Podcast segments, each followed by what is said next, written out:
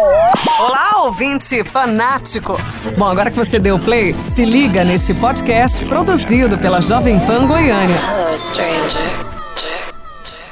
Boa tarde, pessoal. Tudo bem com vocês? Meu nome é Thiago Maia. E eu sou Larissa Paiva. Larissa, qual que é o filme de hoje que a gente vai falar aqui na nossa mesa? Hoje a gente vai falar, antes tarde do que nunca, né? Da estreia da Marvel, por último aí, que foi Shang-Chi e a Lenda dos Dez Anéis. É um filme que a gente acabou demorando pra trazer, mas é um filme que ainda tá no cinema, então se você não assistiu ainda, tá lá, tá disponível. Se eu não me engano, em novembro ele chega no Disney Plus. Exato. Então, Junto com o Jungle Cruise, que é outro filme que nós outro falamos, filme que falamos por aqui, aqui. tem episódio. E eu gostei. Eu já tô com um sorriso no rosto aqui. Já quero deixar o convite pra vocês irem lá no Instagram, que a gente aprontou uma gracinha lá. E deixamos um É reel lá pra divulgar o filme. É. Então, vamos lá, né, Thiago? Isso foi é, a última estreia da Marvel, veio logo depois do desastre de Viúva Negra. Então, eu acho que a gente tava com essa memória um pouco ruim e abalada. Então, foi uma experiência boa no cinema, assim, foi um filme divertido. É, infelizmente, os mesmos problemas que a gente aponta em todos os filmes da Marvel, eles persistem de alguma forma. E, e eu definitivamente não sei como solucionar isso depois do, do ponto que a gente já chegou. Mas foi uma boa experiência de filme, assim. Qual foi sua impressão inicial?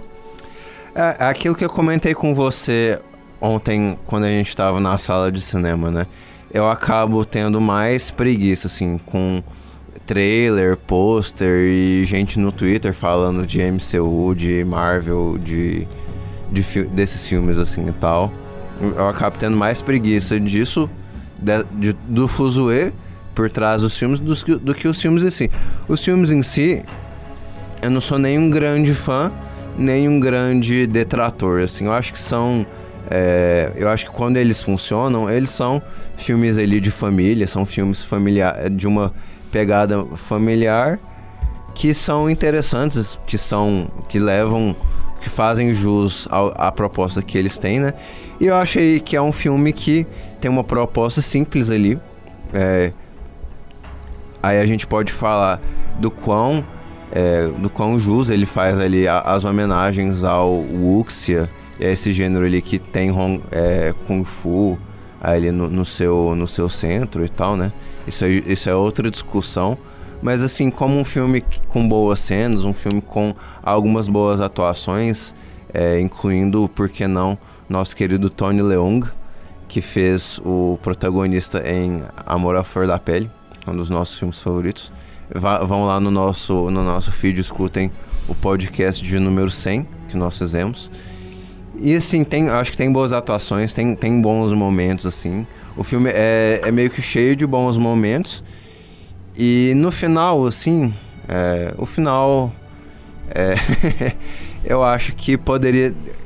Eu poderia ter, sei lá, gostado mais do final, poderia, o final poderia ter sentado melhor comigo, mas de maneira geral a minha impressão é essa, sabe? De, de um filme correto, de um filme que eu gostei em vários momentos e que, assim, o contraste com Viúva Negra é, é gritante, assim, sabe? Quando você vê que essa fórmula tá funcionando, quando eles têm um cuidado a mais em, em, em aplicar ali naqueles filmes, é, e quando você vê que eles fazem de forma desleixada, como é o caso que foi no Viúva Negra, assim, sabe? Eu acho que aqui é, fizeram a mesma coisa de sempre, mas fizeram de uma forma um pouco mais afetuosa, um, um pouco mais atenciosa e um pouco mais carinhosa do que eles geralmente fazem, né? Ah, acho que até ajudou o fato de que o filme não tem muitos grandes astros, assim. É, talvez, minto, né? Tem bons atores do cinema chinês, né? Como o Tony Leung, como a, a, a tia lá da família, que peço perdão, me fugiu o nome dela, né?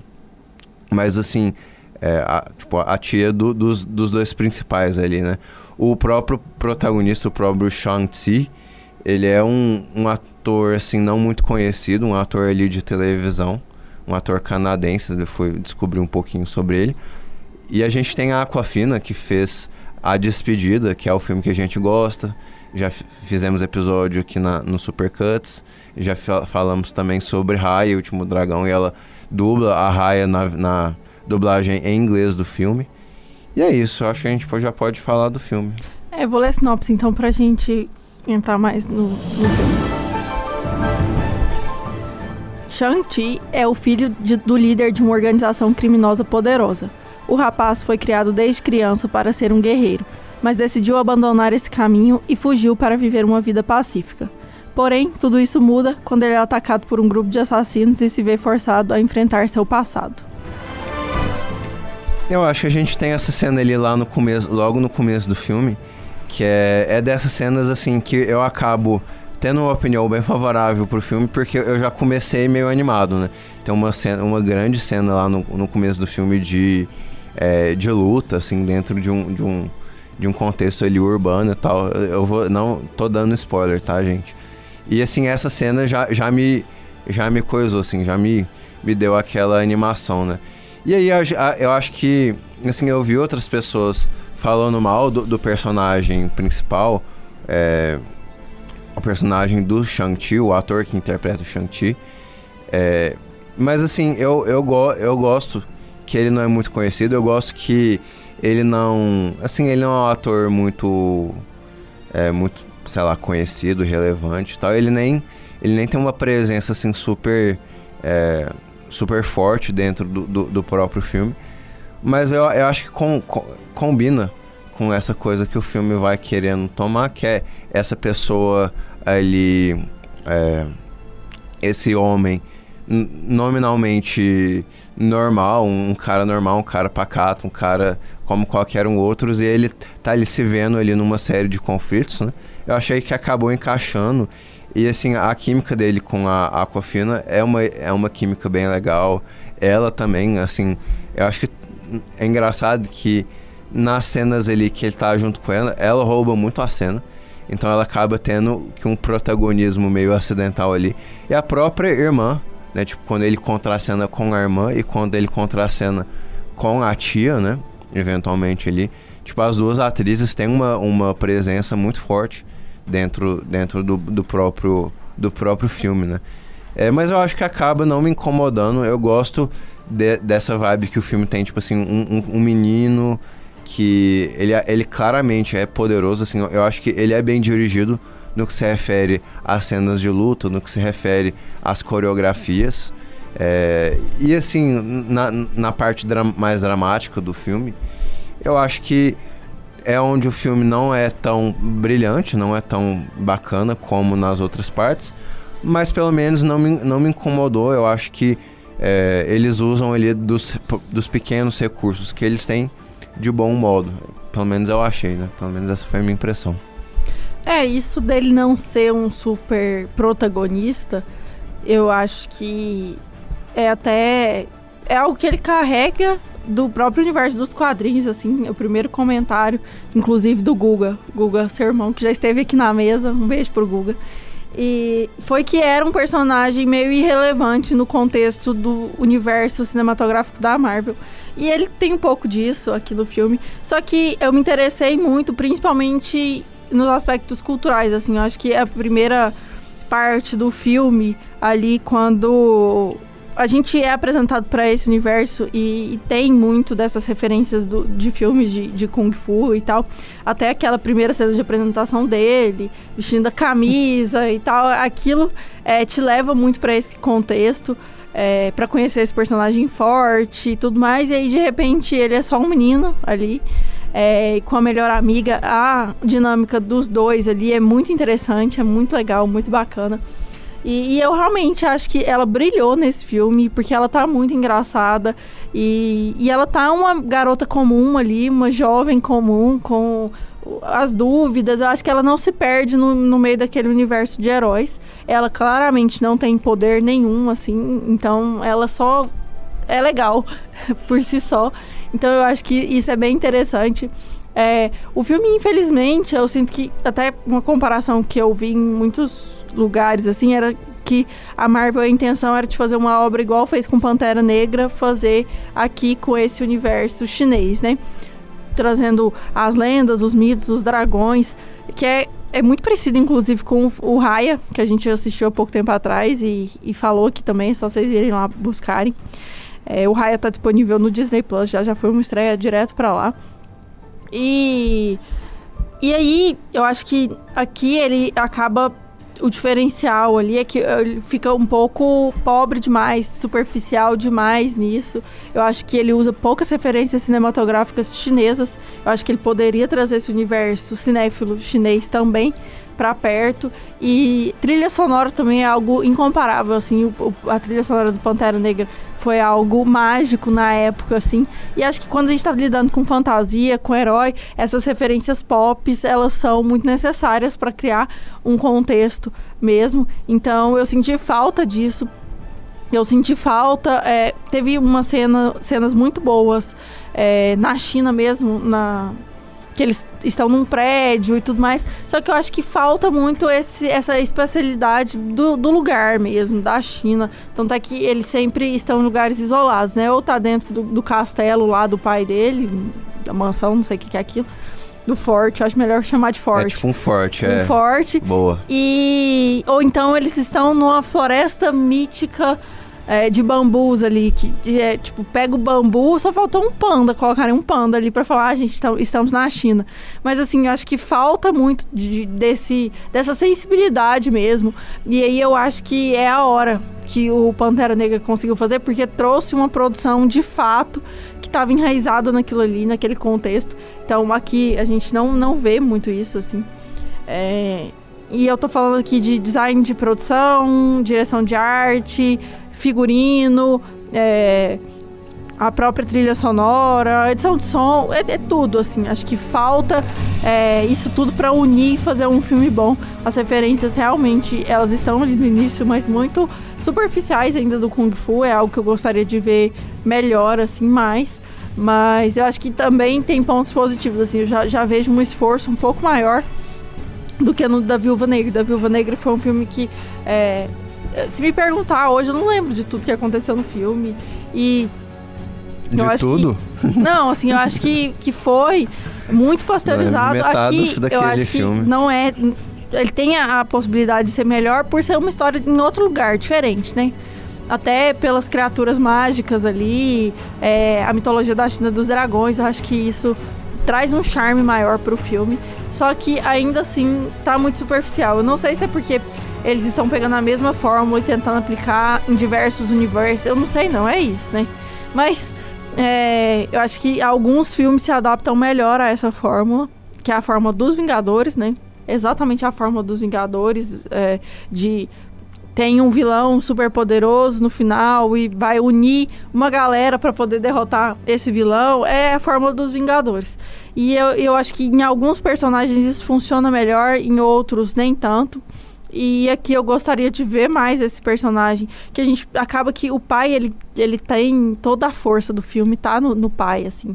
Porque o pai é o que tem a, a, dualidade do bem e mal dentro dele, o menino não tem isso. É, o pai, ele tem razões de fato para lutar, o garoto não tem, assim, não, é tão justificável.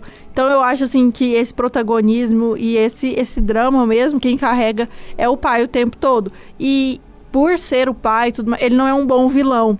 Então acaba que ele fica um antagonista ali dos bons. Então acaba que leva a história. Eu até achei que ele fosse o protagonista de fato. Então acho que isso complica um pouco na minha cabeça. É, sob essa perspectiva de o filme ser um, um filme de origem, né? Se, se você avaliar o filme como um filme de origem mesmo, você pode argumentar que o filme ele é, não é muito, muito bem sucedido nisso, né? Porque você termina o filme e você não tem necessariamente um, um, uma grande história ali daquele personagem tal que beleza a gente entendeu que ele vai ser que ele vai ser usado em filmes futuros ali da Marvel mas assim a gente não necessariamente teve a oportunidade de criar uma forte identificação com ele no que se refere à história dele eu, eu como eu acabei assim achando legal o ator achei legal assim as lutas e tal, eu, eu, eu acabei criando uma certa relação pessoal, mas assim, o filme mesmo, ele não dá isso muito pra gente, né? Tipo assim, a gente, é, a, a gente tem essa sensação grande que a irmã é mais importante que ele, que o pai é mais importante que ele, que até a tia é mais importante que ele, né? Que a amiga é mais importante. A amiga é mais importante que ele, então a gente não tem necessariamente essa. É diferente do, do por exemplo, sei lá, o alguns dos filmes de origem, assim, que a gente tem como, sei lá, o, o Batman Begins, ou mesmo o primeiro Homem-Aranha, né? Que a gente tem, assim, a gente entende quais são os valores e, dese e desejos daquele personagem, né? É, eu acho, assim, é, o filme, ele funciona dentro daquele universo, assim, tal, mas tem essa questão do desapontamento, que a gente vai ver filmes filmes futuros desse personagem e esse personagem não foi ali apresentado da melhor forma para nós e tal. Vai ser mais assim, mais uma peça no quebra-cabeça, é, sem necessariamente ser um personagem de fato, né? É, não sei, assim, eu acho que é, eu acho que a Marvel tem dificuldade de fazer trabalhos extensos de personagem. É, eu não sei, eu não sei dizer um assim trabalho de personagem que eles têm feito nessa leva assim que foi mais bem feito, talvez assim, é, mesmo mesmo tipo um filme como Doutor Estranho e tal, que é um que eu um dos que eu mais gosto assim. Eu acho que não, não fazem isso tão eficaz assim, sabe? Então não sei, né? Eu teria até que ver de novo. Eu tô até curioso assim, porque eu acho que a minha experiência com a Marvel, todos os filmes eu assisti no cinema, a maioria deles, acho que quase todos, e pra uma vez só, assisti uma vez e nunca mais. Então, eu realmente queria assistir alguns de novo é, para tentar acessar os primeiros filmes, sabe? As primeiras sensações. A gente reviu Homem-Aranha para fazer um episódio, está lá no Supercuts, inclusive. É, e foi uma experiência muito boa, assim, muito boa. A, a, memória afetiva veio com tudo, mas ao mesmo tempo ainda segue um bom filme. Inclusive o terceiro, que era um que eu não gostava, eu gostei bastante nessa revisão. Então, é, eu quero ainda fazer isso com alguns filmes da Marvel, porque é, que continuam ali, né? Principalmente depois dos Vingadores, assim, o que veio depois dos Vingadores. Porque realmente eu não lembro de do que é de verdade, sabe? Então eu acho que essa fórmula que deu certo com os Vingadores, deu muito certo, inclusive, é, eles estão tentando replicar isso com outros heróis, assim, até para poder renovar é, esses heróis. Eu acho que a experiência é muito diferente em crianças. Eu acho que é um filme bem até um pouco infantilizado. Eu acho que até personagem da Aquafina, né? Uhum. É, é um personagem meio infantilizado, assim. Eles colocam também uma coisa que eu percebi, é o, aquele bichinho fofinho, um, tipo um cachorrinho. E para trazer esse. puxar essas crianças, né? Que eu acho que o universo super-herói ele transita muito pelo jovem adulto. Então ele precisa agradar. Então aquela cena do ah, o que, que a gente vai fazer agora? E, e, vai. A gente devia ir pra casa descansar, mas vai pro bar cantar no karaokê. Eu acho isso muito pro jovem adulto. É demais. E ao mesmo tempo tem um personagem fofinho, tem uma história assim que é, é mostra ele criança também, que eu acho que isso é muito importante para a relação com as crianças. É, então eu acho que tem muito disso. E é esses filmes de personagem, para a origem, né, do personagem, são muito importantes para esse novo público, para eles construírem vínculo com esse novo público. Então, o que foi pra gente o Homem-Aranha lá em 2004, se eu não me engano, é, tá sendo agora para outras crianças. Eu até tenho curiosidade, assim, de chegar numa criança de uns 8, 10 anos e perguntar para ela o que, que você achou do filme. É, principalmente um menino ali de 10 anos. Mas eu acho que o contexto é muito diferente. É, no sentido de que o, na, na nossa infância, assim, filmes de super-herói não eram a grande regra, assim, do entretenimento infantil, né? Uhum. É, você ser, tipo assim, a gente, beleza. Tinha o, os, esses filmes assim, mas tinha um Harry Potter, tinha um Era do Gelo. É, agora é basicamente é... só.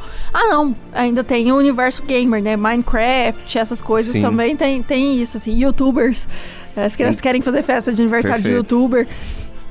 Não, e é muito isso, assim, eu acho que o, os filmes de super-herói, eles entraram nesse. É tipo, eu penso ali no, no primeiro X-Men, eu penso no primeiro Homem-Aranha. E é claro que esses não foram os primeiros filmes de super-herói. Mas eles foram os primeiros de uma, de uma leva ali, né? De, de tipo, beleza, você teve o Super-Homem, aí depois você teve o Batman. E assim, filmes de super-herói eram, eram um ali, outra colar e tal. Então, assim, por conta do sucesso do, do, do Homem-Aranha do Sam Raimi, por conta do sucesso dos X-Men do, do Brian Singer, é, e também por conta do sucesso do Batman do Christopher Nolan, a gente teve essa, esse gênero dominando, né? Então, assim, as crianças de hoje já estão nesse mundo em que filmes de super-heróis são a regra, né? Uhum. É, são a regra absoluta, né? Na nossa infância, é, não, não era necessariamente, né? Então, é muito isso. Então, eu acho que a, a diferença basicamente é essa, né? E mesmo, mesmo que eles tenham, tenham um certo carinho e tal, eu acho assim, os meninos de hoje, talvez eles enxerguem como assim o supra-sumo desse entretenimento os filmes dos Vingadores. Eu uhum. tenho eu, eu teria comigo que é quando a história parece e é mais dramática, né? Se você se você conta a história de vários heróis ali juntos, né? É, tem, tem um Guerra Civil, aí depois tem um, um filme que se chama o, é, Guerra Infinita, né? Depois tem um filme que se chama Ultimato, né? Então esses filmes é, falam muito de questões assim de vida ou morte, de sobrevivência do planeta. Eu acho que a geração mais moderna, né? Pensa muito ne nesses termos ali de sobrevivência do planeta, né? Tipo, o que, que vai ser de nós, assim, Eu né? acho importante, é uma geração que precisa pensar nisso. É, a, a, geração, a, a, nossa geração, pra, pra gente, a gente tem meio preguiça disso, né? De, nossa, é, sobrevivência do planeta, tipo, apocalipse e tal. Não, a gente quer ver uma história ali de um, de um menino conquistando a menina, né? Agora, não, essa, essa geração ela... Tanto é que até isso se perde no filme. Não tem é, nenhum homem de conquista. Ali é. eles são amigos, parceiros e só, companheiros. É, pois é, a, a, a impressão que dá vendo esse filme é que aqueles dois podem se desenvolver num casal e podem ou não continuar amigos assim a gente isso fica meio é, incerto assim né se fosse é um filme de outra época, né? De, não, esse, esses aí vão, vão virar um casal, com certeza e tal. E nesse filme a gente sabe que isso não necessariamente vai acontecer, né? E, mas enfim, é um filme que para mim, a gente às vezes comenta, né? Que o, o problema é que esses filmes é que eles têm que encerrar, né? Que eles têm que, que eles têm que chegar num final, eles têm que encerrar a própria história, eles têm que concluir a própria história, né? E aparar é, certas pontas e, e fechar certos círculos, né? Que é onde esses filmes mais tropeçam, né? E aqui, o, assim, é um, sei lá, um desses pequenos ali, defeitos do filme, mas eu acabo gostando, eu acabo achando uma experiência bem satisfatória. Eu acho que talvez para eles, eu acho que talvez para eles terem convidado esses atores famosos asiáticos e chineses assim, eles devem ter chegado com uma proposta mais profissional, vamos colocar uhum. assim. Um negócio mais. É, um negócio já mais desenvolvido, né? Eu acho que isso é perceptível dentro do filme. É, tem cenas que são muito bonitas, né? São muito bem filmadas, é muito, muito bonitas mesmo. E assim, muito bem coreografadas. Tem, eu acho que tem um certo, tipo, tem uma cena lá de um ringue de batalhas, que é uma dessas cenas que, que dão um certo apelo no filme, é, sabe? São coisas que, que parecem pequenas e realmente não são muito significativas se você pensar no, um, no filme como um todo. Eu não diria que esse é um grande filme, assim, de ter uma mensagem articulada do início ao fim.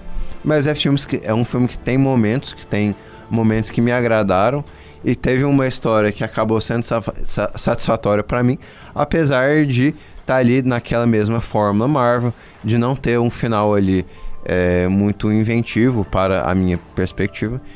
Então, é isso. Você quer encerrar aí no seu é, pensamento? Vamos, vamos para as nossas notas. Eu dei 6,5. É, eu comecei com 8, caí para 7 e, e, depois nossa conversa tô tendendo para o 6. É, eu acho Acontece. que é isso, assim, acho que a experiência, infelizmente, ela não pode ser isolada ao filme quando a gente tá falando desse universo e um influencia o outro e, e é isso, assim, infelizmente acho que a média do Supercuts vai ficar entre 6,5 e 7. Não sei se a gente tá sendo mais... Tem, tem hora que eu acho que a gente tá sendo mais exigente, tem hora que a gente tá sendo eu acho que a gente está sendo mais generoso. É, hoje a gente está é, generoso. É, acho que nós estamos generosos né, para esse, esse filme. É, vamos lá, vamos para nossas indicações? Bora lá.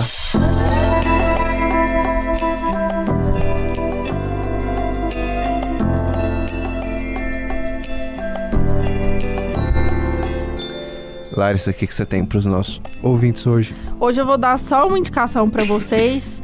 é, escolhi bem o, a indicação vai ser O Nevoeiro, filme de 2007. É um filme que eu estava ensaiando para ver há algum tempo, desde que o Chico Firman, do Cinema na Varanda, fez um, uma divulgação sobre ele. É um filme que eu já tinha visto outras vezes, mas eu não lembrava. E assim que começou a primeira cena ali, eu já me lembrei. É, ele é baseado num livro do Stephen King. Então é esse horror fantasioso ali. É, é um filme que ele, ele se parece muito com Sinais, de certa forma, assim, de, de dialogar esse horror com a fé humana e com de uma forma bem pessimista, assim, é um filme bem pessimista, mas ao mesmo tempo eu acho que ele, ele constrói muito bem os momentos de horror, de fato, com os momentos dramáticos, com a história de um pai com um filho é, num cenário meio apocalíptico ali. Então, essa dinâmica pai, filho, sociedade é, é muito bem retratada no filme. Eu gostei bastante. É, o filme tá na Amazon Prime. Ele tava na Netflix e saiu, mas ele é um filme que eu já vi aparecer e sair de vários lugares. Na Netflix também tem outras adaptações do Stephen King, para quem gosta. É, tem outras boas adaptações, adaptações ruins, e, e a gente caminha por aí. É, o Nevoeiro é a melhor delas, com certeza. É isso aí. É, eu acho que a gente tem algumas estreias no cinema que valem a ser pontuadas, né? Tipo, é, tem um filme que se chama No Ritmo do Coração, que é conhecido como, mais conhecido como o nome em inglês, que é Coda ou Coda pra gente, né? Que é uma é sobre uma uma, uma menina surda, acho que é uma história de uma menina surda e a sua família. É, é desses filmes assim, desses dramas meio Pequena Miss Sunshine, uhum. sabe? Que fez muito sucesso em Sundance e fez um muito sucesso com uma parcela da crítica americana esse ano. É, eu, eu, tenho, eu tô meio que indicando esse filme sem ter visto ainda, porque eu tenho um, uma uma tia que mora nos Estados Unidos e, e, a minha tia viu esse filme amou o filme. Falou, não, precisa ver, é um drama lindo, é um dos melhores dramas que eu vi, não sei o quê. Se, se, eu vou, se eu vá concordar com isso, já é outros 500. Mas eu, enfim, eu, eu, eu acho que vai ser o filme aí pra gente ver no cinema nesse fim de semana, porque esse filme sim estreou nos cinemas aqui de Goiânia, estreou em várias cidades do Brasil, foi pauta ali dos nossos amigos do Cinemático. Um grande abraço pro nosso amigo Pedro Estraza. E tem aquele filme, aqueles dois filmes também nacionais, é O Menino que Matou é, Meus Pais e A Menina que Matou os Pais também, que é, são, são dois filmes contando ali é, questões narrativas da, da família von Richthofen. E o filme, eu acho que ele teve. Eu não sei se ele chegou a estrear no cinema, ele tá no Amazon Prime. Eu, aqui em Goiânia ele não estreou. Ele deve ter, ser desses filmes que tinha uma estreia agendada é. ele para março de 2020. Exatamente isso. No início da pandemia e meio que se embananou no caminho, uhum. não estreou e tal. Acabou indo pro streaming. É... Patrulha Canina chegou nos cinemas também. Patrulha a gente assistiu o, o trailer ontem. E, e, é muito fofinho o filme, assim. Acho que é, é uma faixa etária bem de criança pequenininha. Mas tem feito sucesso e eu acho que fica de indicação para você que é tem uma criança pequena. É, para os nossos ouvintes que têm que tem filhos pequenos. É. é eu vou, vou indicar do, dois produtos assim. Tem, tem uma mostra do Pedro Almodovar que está acontecendo na MUBI. Já são é, é, um, dois, três. Acho que são três filmes que lá já estão. Eu acho que vai ter um quarto ainda esse mês se eu não me engano, é A Lei do Desejo. É um filme dele de 1987. Estreou ontem no, na MUBI. Então a MUBI tá rodando esses filmes aí mais antigos do Almodóvar. Eu vejo que são filmes que são menos conhecidos por, por natureza mesmo, assim. É, o Almodóvar ficou mais famoso mesmo nos anos 90, nos anos 2000 com o é, com o Tudo Sobre Minha Mãe, com o Fale Com Ela, uhum. sabe? Com o próprio Atami, né? Uhum. Que é um filme dele com Antônio Bandeiras, de 1989. É, sabe? Eu acho que ele foi ficando mais famoso ele com o tempo. Então os filmes dos anos 90 não tem o mesmo o, a mesma fama mesmo, né? Mas eu acho que vale a pena para os fãs do diretor ou os, com, os mais completistas aí do diretor. Eu acho que tem coisas boas nessa fase do Almodóvar. É, enfim, deixo a dica. E tem uma série aí para os, é, os que gostam de documentários esportivos, assim como eu. Tem uma série que se chama Untold, é, que é uma série que está acontecendo aí na Netflix, que é um filme por semana. E o filme dessa sexta é, é o filme que acho que mais me, me chamou a atenção, que é um filme sobre é, Federer e Fish, né?